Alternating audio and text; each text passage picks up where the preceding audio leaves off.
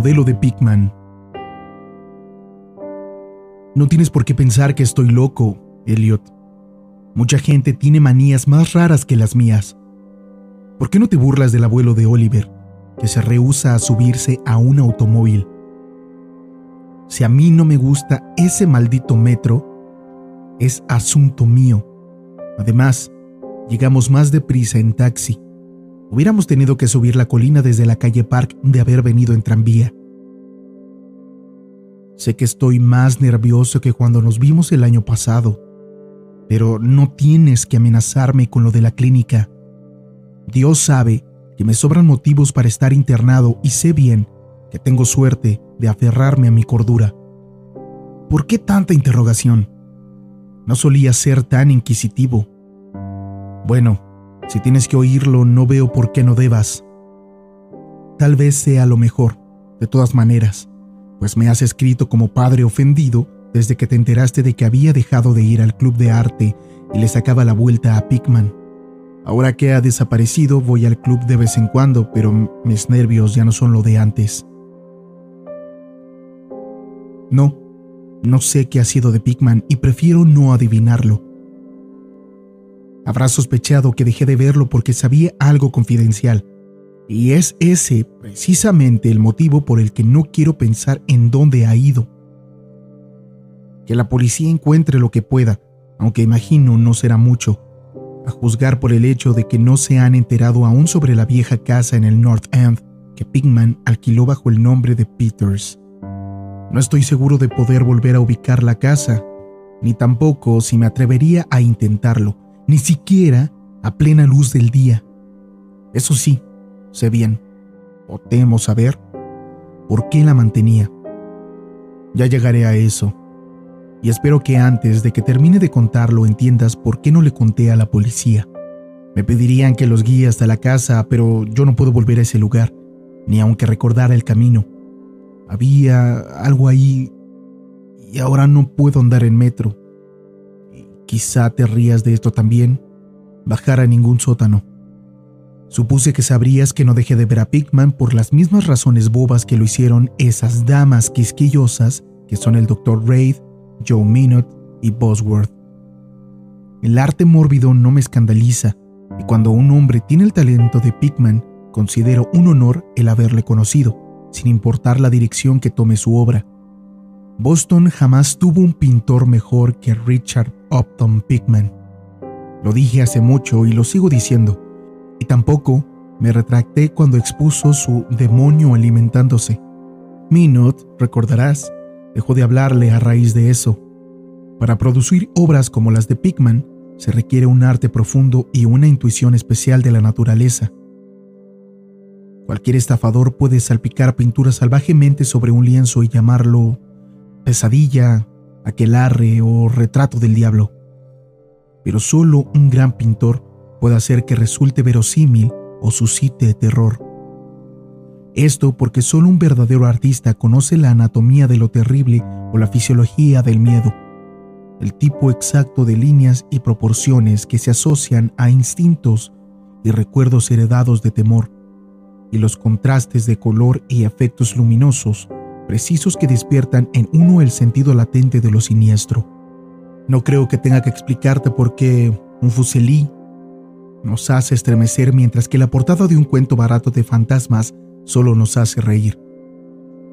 Hay algo que esos artistas captan, algo que trasciende a la vida misma y que logran transmitirnos por unos instantes. Doré tenía esa habilidad, Sime la tiene y Angarola de Chicago también. Pickman la poseía como nadie y pido al cielo que nadie más vuelva a poder pintar así. No me preguntes qué es lo que ven. Sabes, en el arte ordinario existe una enorme diferencia entre lo que es vital y palpitante, basado tanto en la naturaleza como en modelos, y esas porquerías sin el menor valor artístico que los pintorzuelos comerciales producen en un estudio vacío. Bien, pues diría que el artista realmente original tiene la capacidad de inventar sus propios modelos o plasmar escenas del mundo espectral en que viven.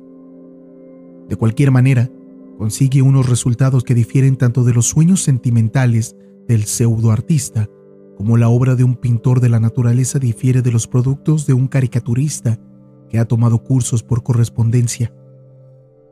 Si yo hubiera visto lo que Pickman vio, pero no, será mejor que bebamos algo antes de seguir adelante. Dios mío, yo no estaría vivo si hubiera visto lo que aquel hombre, si es que hombre era. Recordarás que el fuerte de Pickman eran los rostros.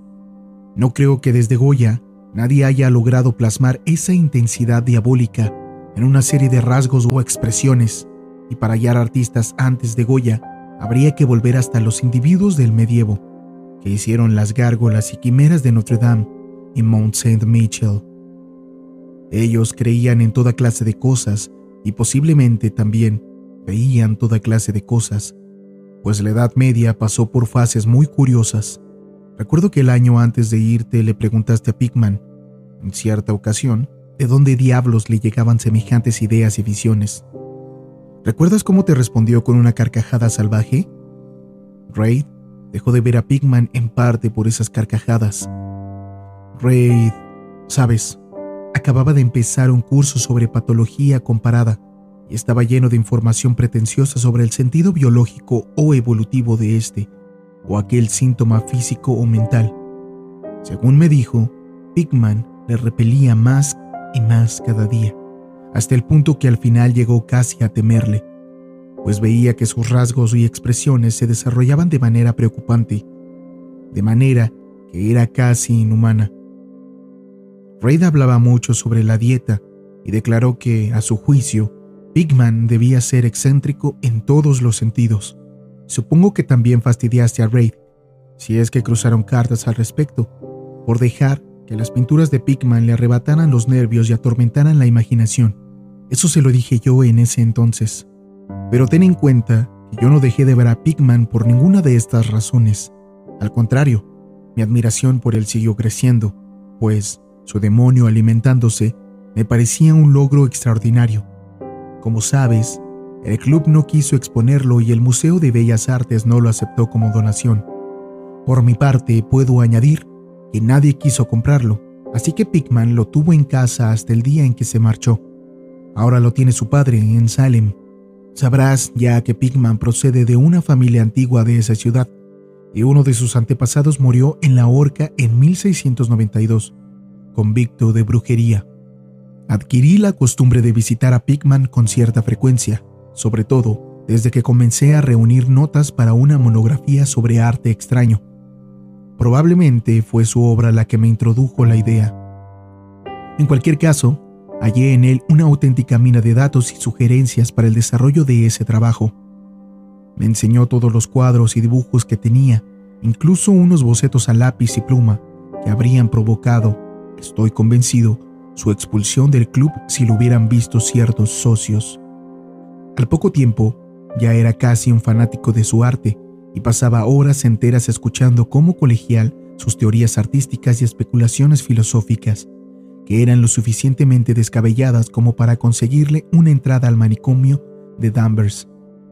Mi admiración, unida al hecho de que la gente empezaba a tener cada vez menos trato con él, le hizo mostrarse muy confidencial conmigo, y una tarde me insinuó que si mantenía la boca cerrada y no me hacía el delicado, me mostraría algo bastante extraordinario algo un poco más intenso de lo que guardaba en casa. Hay cosas, me dijo, que no van con la calle Newbury, cosas que estarían fuera de lugar, que no cabe imaginarse aquí.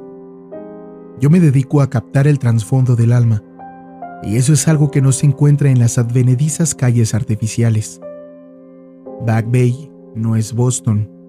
En realidad, no es nada aún porque no ha tenido tiempo de acumular recuerdos y atraer a los espíritus locales. Si es que hay fantasmas aquí, son fantasmas domesticados, de cualquier salina o ensenada superficial, y lo que yo necesito son fantasmas humanos, fantasmas de seres lo suficientemente evolucionados para asomarse al infierno y comprender lo que han visto. El lugar indicado para vivir como artista es el North End. Si los estetas fueran sinceros, soportarían vivir en los barrios bajos porque allí se acumulan las tradiciones. Por Dios, ¿no comprendes que esos lugares no han sido simplemente construidos, sino que han ido creciendo? Generación tras generación vivió, sintió y murió ahí. Y eso en tiempos en que la gente no temía vivir, ni sentir, ni morir. ¿Sabías que en 1632 había un molino en Cobbs Hill y que la mitad de sus calles actuales fueron trazadas hacia 1650? Puedo mostrarte casas que llevan en pie dos siglos y medio, incluso más, casas que han presenciado cosas que reducirían a polvo una casa moderna. ¿Qué saben los modernos de la vida y de la fuerza que ocultan detrás de ella? Para ti, los embrujos de Salem no pasan de ser delirios, pero apuesto a que mi tatara tatara tatarabuela podría contarte algunas cosas. La ahorcaron en Gallows Hill, bajo la mirada mojigata de Cotton Mather. Mother, maldito sea su nombre. Temía que alguien lograra escapar de esta detestable jaula de monotonía. Ojalá alguien le hubiera hechizado o sorbido su sangre alguna noche.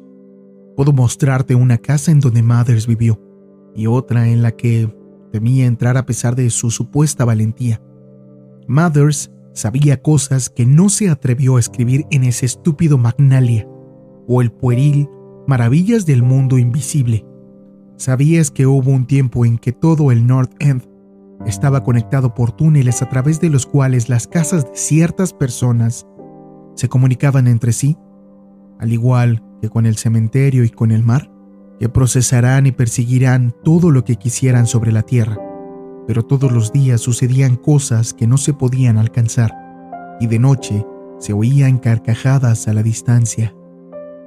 Te apuesto a que en ocho de cada diez casas construidas antes de 1700 podría mostrarte algo extraño en el sótano. Casi no hay mes que pase sin que se oiga hablar de obreros que, al derribar este o aquel edificio, descubren galerías y pozos cubiertos de ladrillos que conducen a ninguna parte. El año pasado se podía ver uno de cerca de la calle Heinmach. Desde el ferrocarril elevado había brujas y lo que sus conjuros provocaron, piratas y lo que trajeron del mar, contrabandistas, corsarios, y puedo asegurarte que en aquellos tiempos la gente sabía cómo vivir y cómo extender los confines de la vida.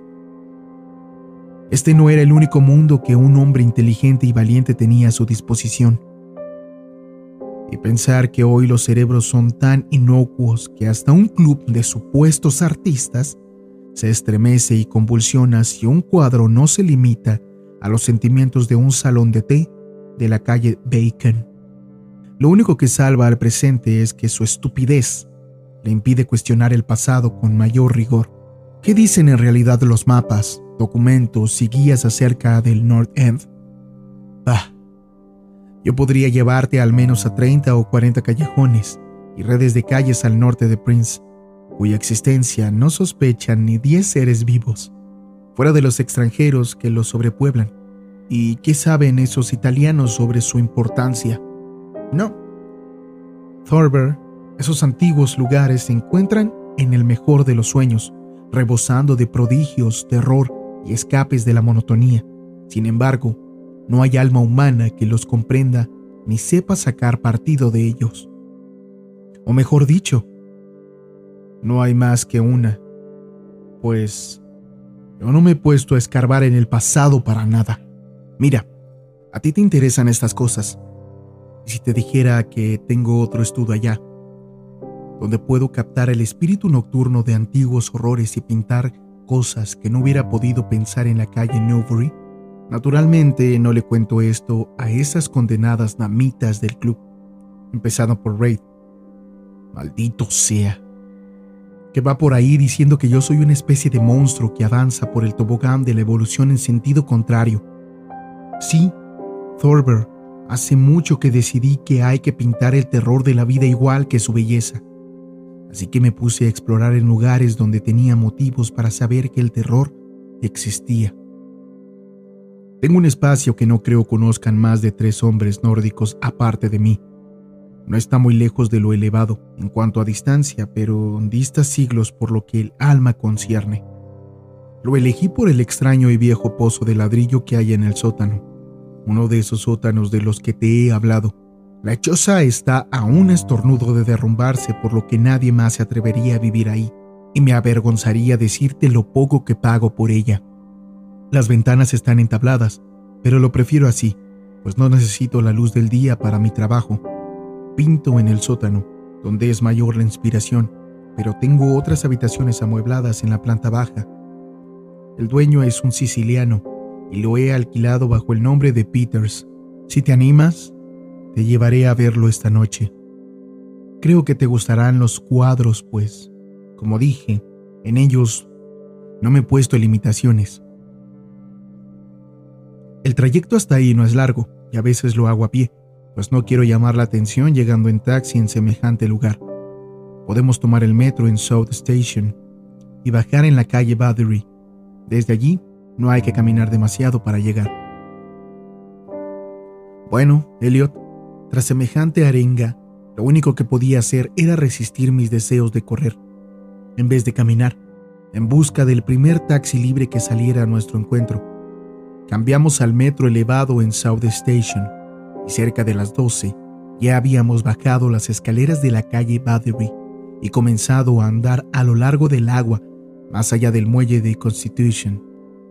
No me fijé en los cruces, por lo que no sabría decirte dónde volteamos, pero puedo asegurarte que no fue en la calle Greenout. Al voltear, subimos por un desierto callejón de lo más antiguo y sucio que haya visto en mi vida.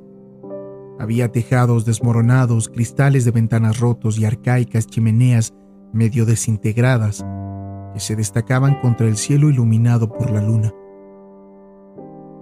No creo que hubiera ni siquiera tres casas a la redonda que no estuvieran ya de pie en tiempos de Cotton Mather.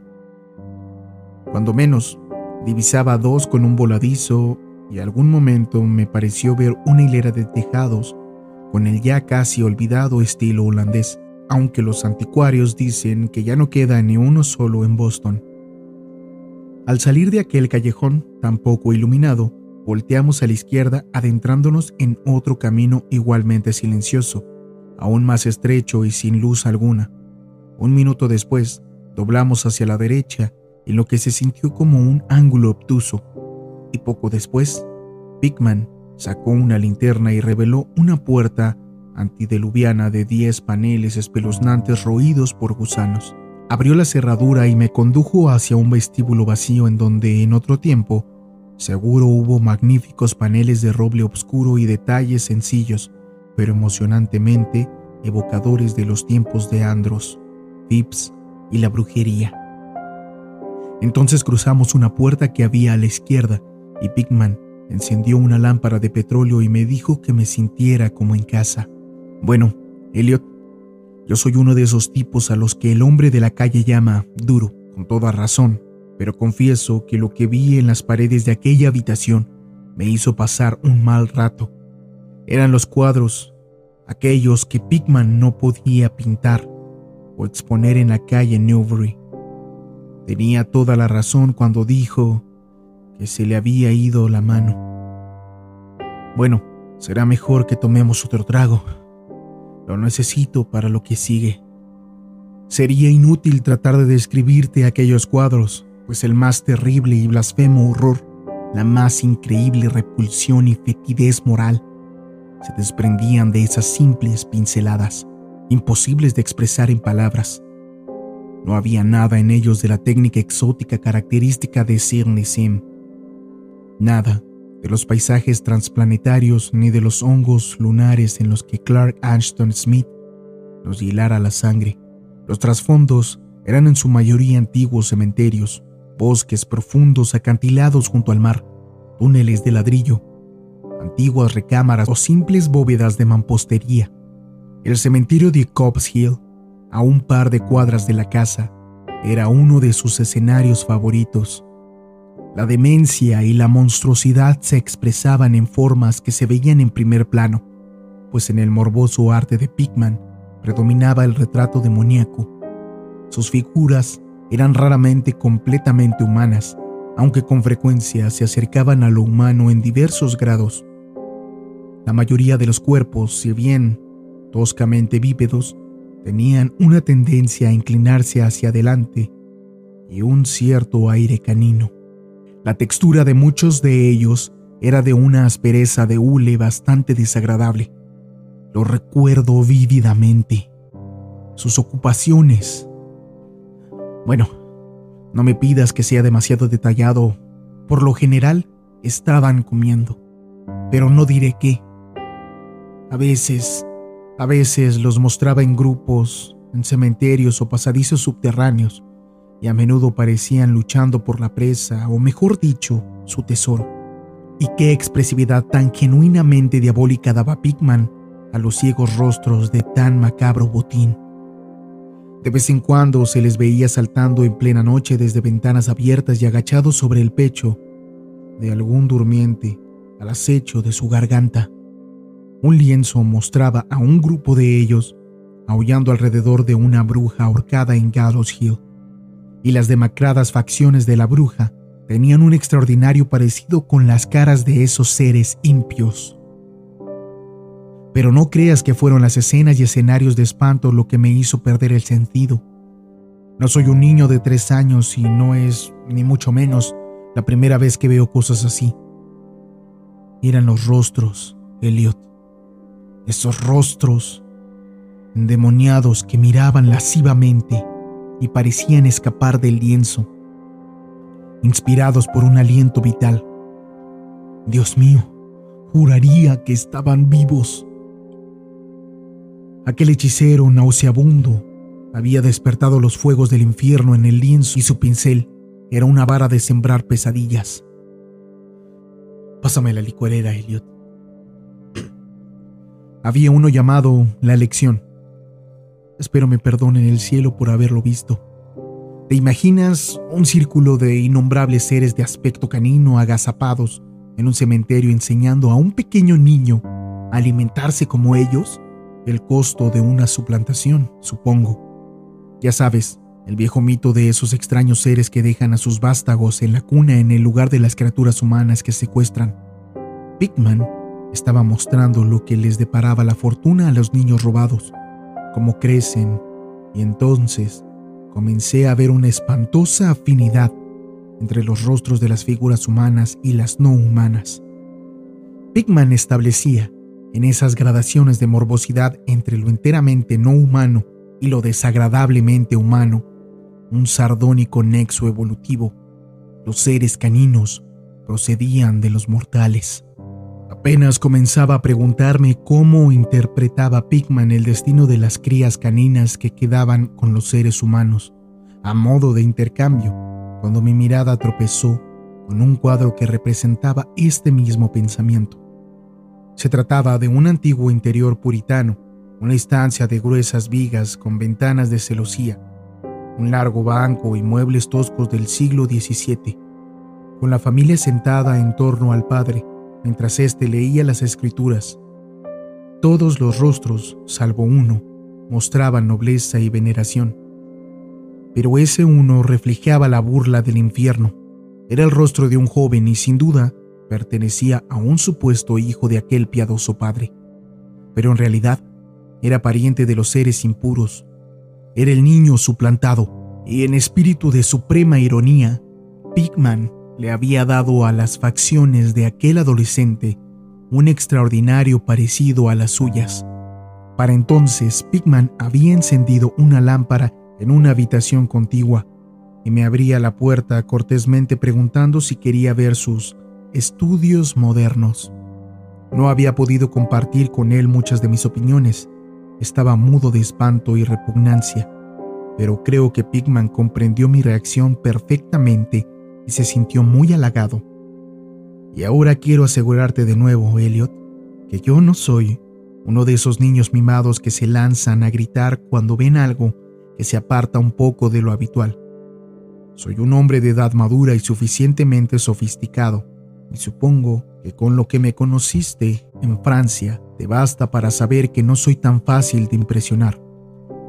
Recuerda también que acababa de recobrar el aliento y de empezar a adaptarme a esos horribles cuadros que convertían a Nueva Inglaterra colonial en una especie de antesala del infierno.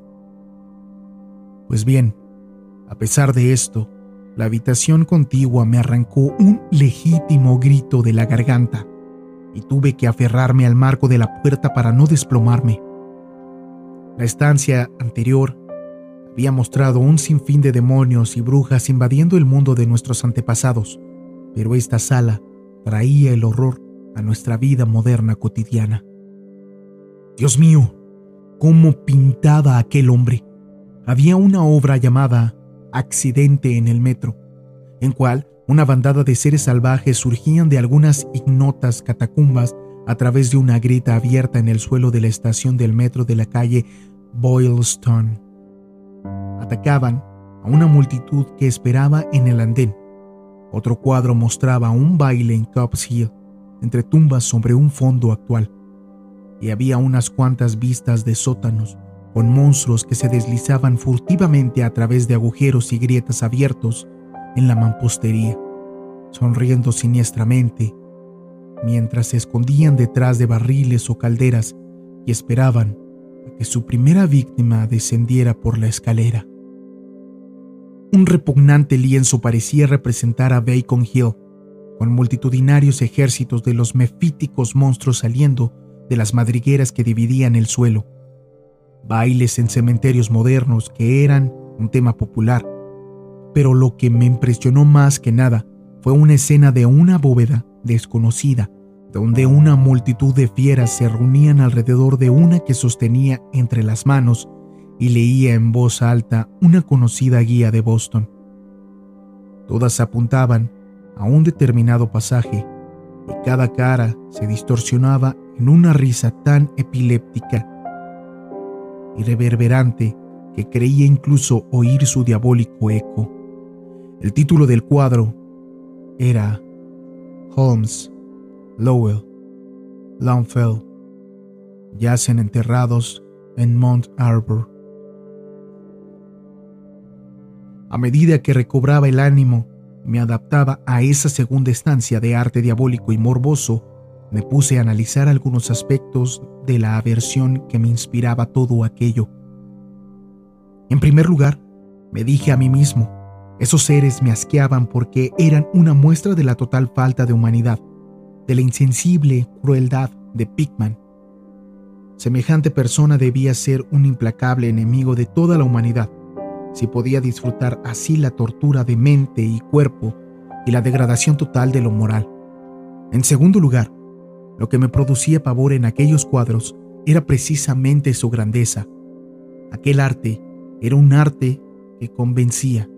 Al mirar los cuadros veíamos a los demonios mismos y sentíamos miedo.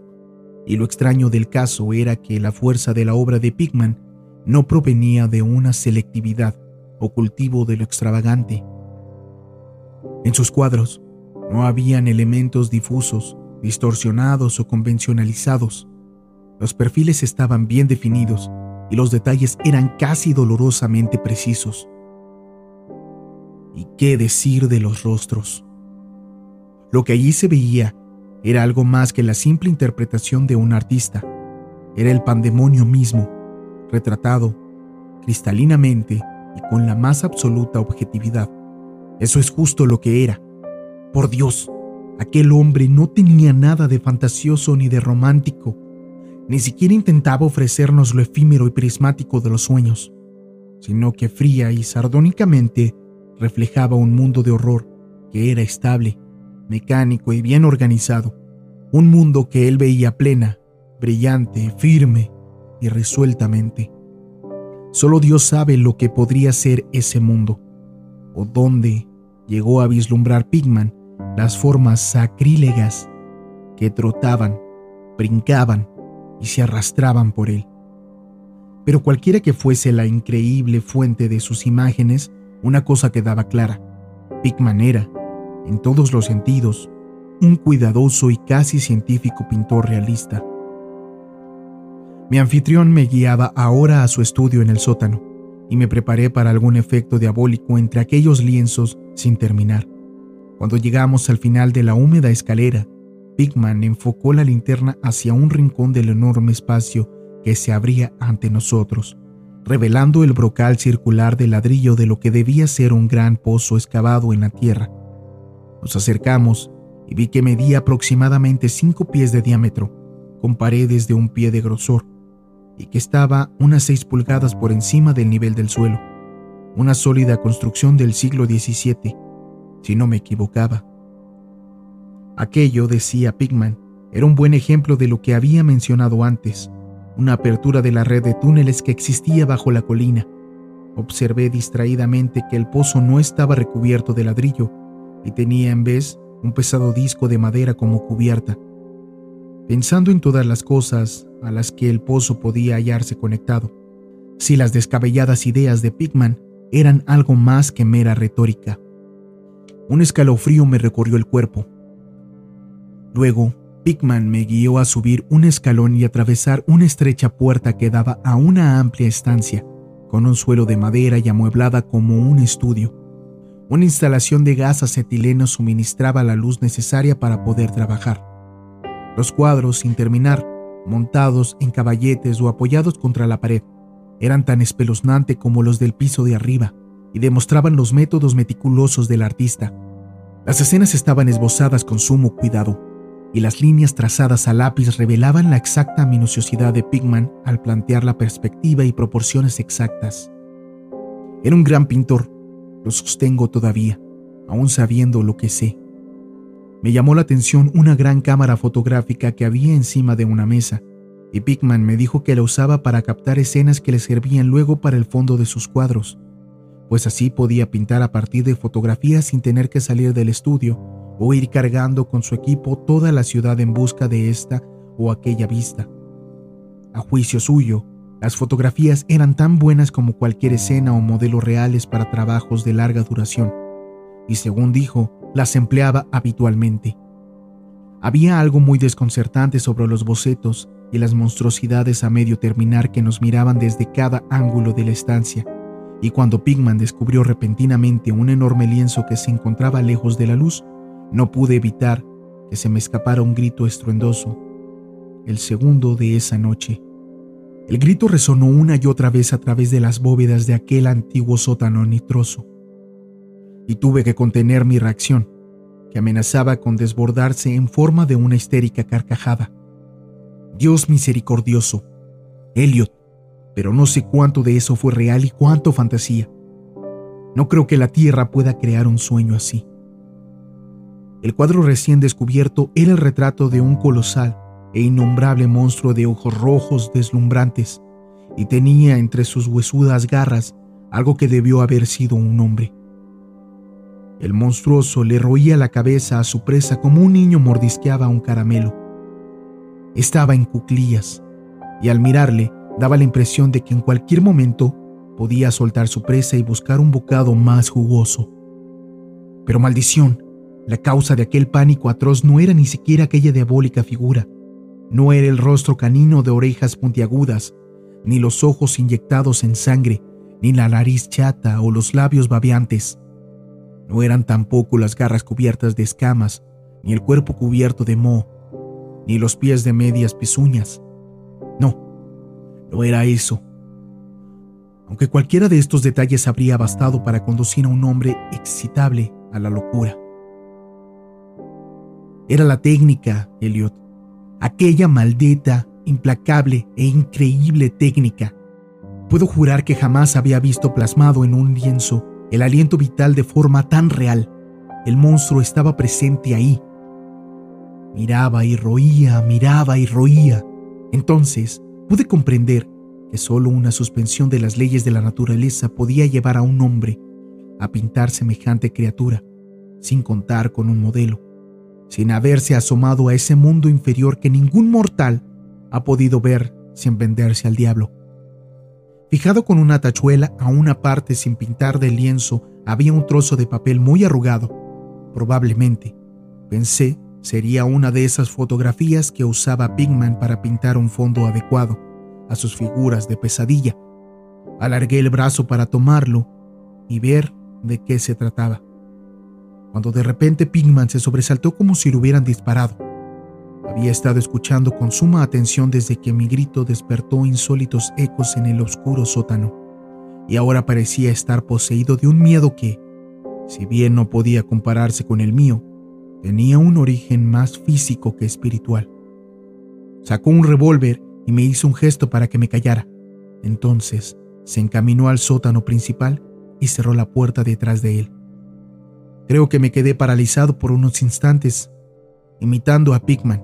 Agudicé el oído y me pareció oír el leve sonido de alguien que correteaba, seguido de una serie de chillidos o balidos en una dirección que no pude determinar. Pensé en gigantescas ratas y me estremecí. Luego se oyó un amortiguado estruendo que me puso la carne de gallina, un sigilo y vacilante estruendo, aunque no sé cómo expresarlo en palabras. Era como si madera pesada cayera sobre piedra o ladrillo. ¿En qué me hacía pensar? Volvió a oírse el ruido, esta vez más fuerte, seguido de una vibración como si la madera cayera ahora más lejos. A continuación, se oyó un sonido chirriante y agudo, un grito incomprensible de Pigman, y la descarga ensordecedora de seis balas del revólver, disparadas espectacularmente, tal como lo haría un domador de leones para impresionar al público, y después un chillido o graznido amortiguado y un fuerte golpe, luego más chirridos de madera, de ladrillo y una pausa. Y la apertura de la puerta, momento en que, confieso, me sorprendió violentamente. Pigman reapareció con su arma aún humeante, maldiciendo las ratas hinchadas que infectaban el antiguo pozo. Sabrá el diablo lo que comen, Thorber, dijo esbozando una sonrisa, pues esos arcaicos túneles llegaban a los cementerios, guaridas de brujas y a la costa. Pero sea lo que sea, han debido quedarse sin provisiones, pues estaban rabiosas por salir. Tus gritos debieron haberlas levantado. Es mejor andar con cuidado por estos viejos parajes. Nuestros amigos roedores son el mayor inconveniente, aunque a veces pienso que contribuyen bastante a la atmósfera y colorido. Bueno, Elliot, aquel fue el final de la aventura nocturna. Pigman me había prometido enseñarme el lugar, y Dios sabe que lo hizo. Me sacó de aquella maraña de callejones por otra dirección, al parecer porque cuando llegamos a un poste de luz nos hallábamos en una calle medio familiar, con monótonas hileras de bloques de viviendas y casas viejas.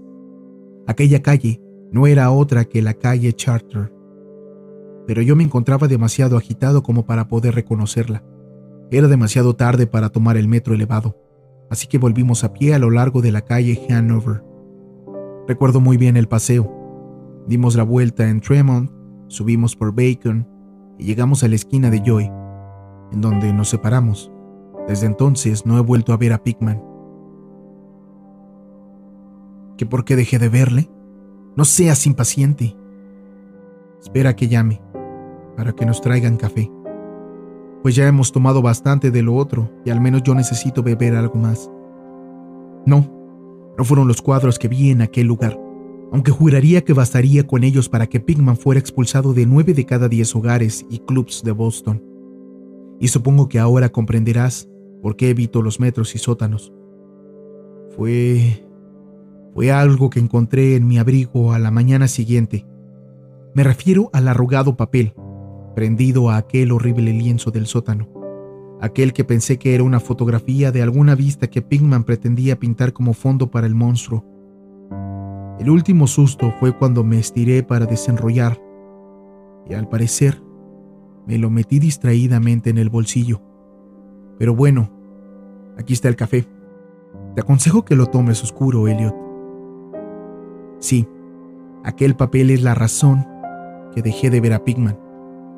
Richard Upton Pigman el mejor artista que jamás he conocido y el ser más vil que haya traspasado jamás los límites de la vida para abismarse en el mito y la locura.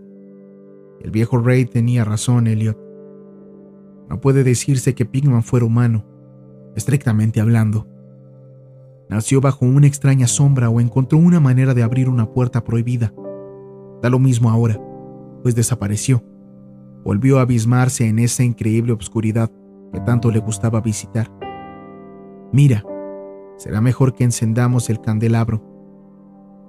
No me pidas que te explique, o siquiera dé indicios sobre el papel que quemé. Tampoco me preguntes qué había detrás de esos ruidos, que también hizo Pigman para hacer pasar por ratas. Hay secretos, ¿sabes? Que no llegan de los viejos tiempos de Salem. Cotton Mother cuenta cosas aún más extrañas. Bien sabes tú lo endiabladamente realista que eran los cuadros de Pigman. Cómo todos nos preguntamos de dónde podía sacar aquellos rostros. Bueno, aquel papel, después de todo, no era la fotografía de un paisaje. Lo que mostraba era simplemente el ser monstruoso que estaba pintando Pigman en ese horrible lienzo. Era su modelo, y el fondo no era más que la pared del estudio del sótano, con todo lujo de detalle. Te lo digo, Elliot, por el amor de Dios, aquella era una fotografía de verdad de un ser vivo.